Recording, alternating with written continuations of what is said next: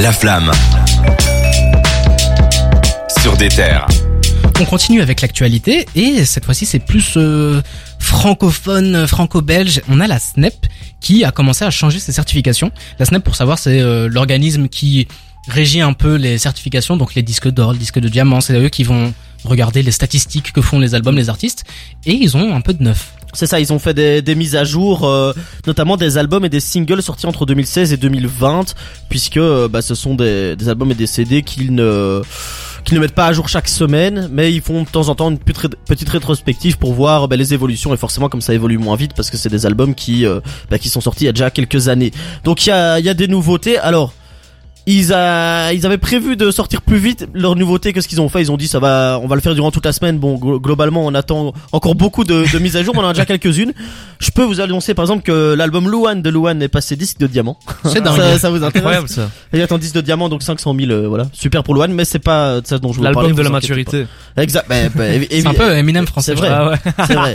Quel incroyable. Et quel album de et quel album de Luan? Enfin ceci dit on va pas rester sur euh, sur Luan même si on, même si on l'aime beaucoup. Enchaînons. Euh, voilà, il y a Nino, voilà, Nino qui a décroché un nouveau disque de diamant pour comme prévu, donc qui était son euh, premier album. Ouais, oui, hein, c'est son premier. cool, ça. officiellement, c'est son premier album. Ouais. Euh, donc voilà, 500 500 000.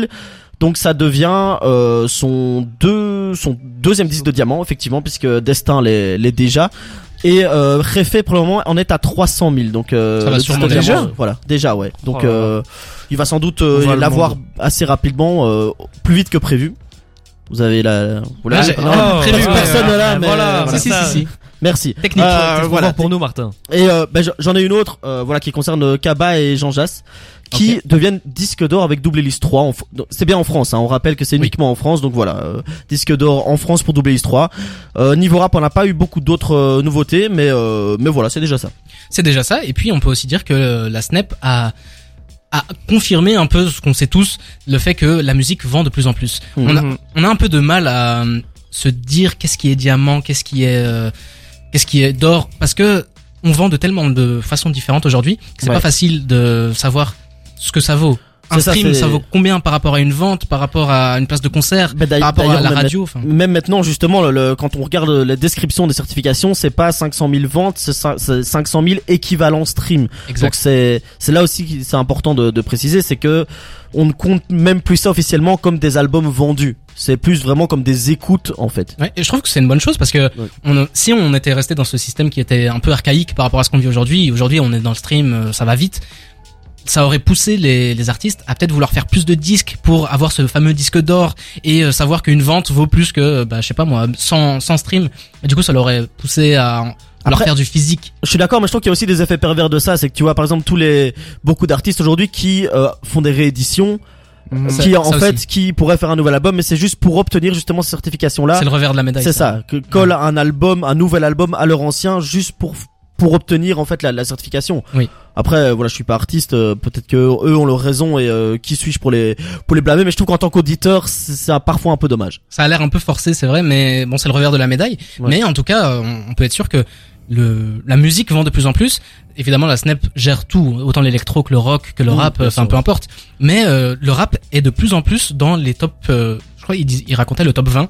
Dans le top Ouais. 20, on avait de plus en plus d'albums rap de de newcomers, comment on dit ça en français, des, Wow. De d'a- d'artistes des émergents. arrivants, Nouveaux arrivants. Exemple. de nouveaux arrivants qui arrivaient. Il parlait de Trop Gazo relou, qui trop arrivait. relou, quoi. Ouais. Ouais, c'est vrai. Parfois, je pense en anglais. Mais euh, il parlait de Gazo qui arrivait super vite et on voit que euh, eux, ils appellent ça la musique urbaine et le rap Mm.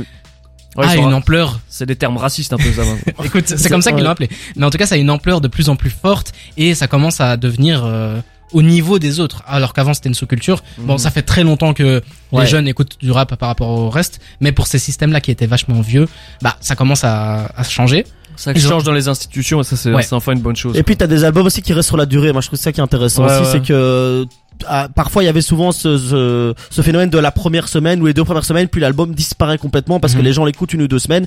Et ça, je pense que c'était fort présent dans le rap plus que dans d'autres euh, Mhm. types de musique. Et aujourd'hui, ben t'as des albums comme Refé de Nino, on en parlait, Civilisation de Relsan, qui sont aujourd'hui toujours dans le dans le top Ou 10. même hein, vraiment des ventes PNL, euh, chaque semaine. Hein. Mais même PNL deux frères où Mhm. tu, tu vois encore euh, les étoiles vagabondes de Necfeu, Ouais. c'est pas rare de les recroiser dans le top 10 alors que ça fait 3 ans, tu vois. Ouais, c'est ça. Et, alors- et ça, c'est pas mal parce que c'était avant souvent réservé à des albums de l'album de Renault Renault, l'album de Michel Sardou, l'album Mhm. de Julien Clerc, qui eux restent des mois dans le top 10. Fuck. Mais maintenant, t'as des artistes de rap aussi qui restent sur le long terme. Et ça, je trouve ça positif aussi. On a commencé avec la Snap, peut-être qu'un jour on aura les Energy Music Awards, mais doucement, doucement. Pour le moment, Voilà. c'est toujours Squeezie. SOS Squeezie d'ailleurs, s'il nous écoute. Ouais. Mais euh, c'est c'est toujours euh, cool de se dire que bon, on a eu deux années qui étaient vachement difficiles pendant le Covid, où euh, bah, pour les concerts, c'est vrai que c'est un gagne-pain qui a été enlevé Mm. pour les artistes. Ça revient plus fort et ça revient en force. Les ventes euh, de, de disques, de vinyles, même de cassettes, enfin bref, tout augmente et euh, le monde de la musique arrive de plus en plus fort. D'ailleurs, la SNEP a aussi annoncé aujourd'hui avoir trouvé un accord avec les, les produ- avec les producteurs, les représentants de production de maisons de disques pour garantir un revenu minimum sur les écoutes de stream aux artistes. Alors Oh, c'est une, euh, voilà, c'est, ils n'ont pas mentionné le chiffre minimum exact, donc ça peut être très bien comme euh, en fait pas grand chose, mais en tout cas c'est un accord qu'ils ont annoncé aujourd'hui en France et qui, selon eux, est une très grande avancée pour le, le respect des artistes euh, dans le monde du musical en France. Ça veut dire qu'il y a toujours plus de, de sous à se faire dans le monde de la musique, mais aussi du coup d'opportunités, de gens qui veulent s'investir là-dedans. C'est pour nous, c'est pour nous plaire, ce n'est pas pour nous déplaire. Je vous propose qu'on enchaîne tout de suite avec Central si vous l'entendez arriver tout doucement. On va faire notre premier retour de la semaine avec Nox Alpha House. Oui, oui. Et on continue avec des petits jeux, des petites news. Bref, restez avec nous sur des terres de 20h à 22h.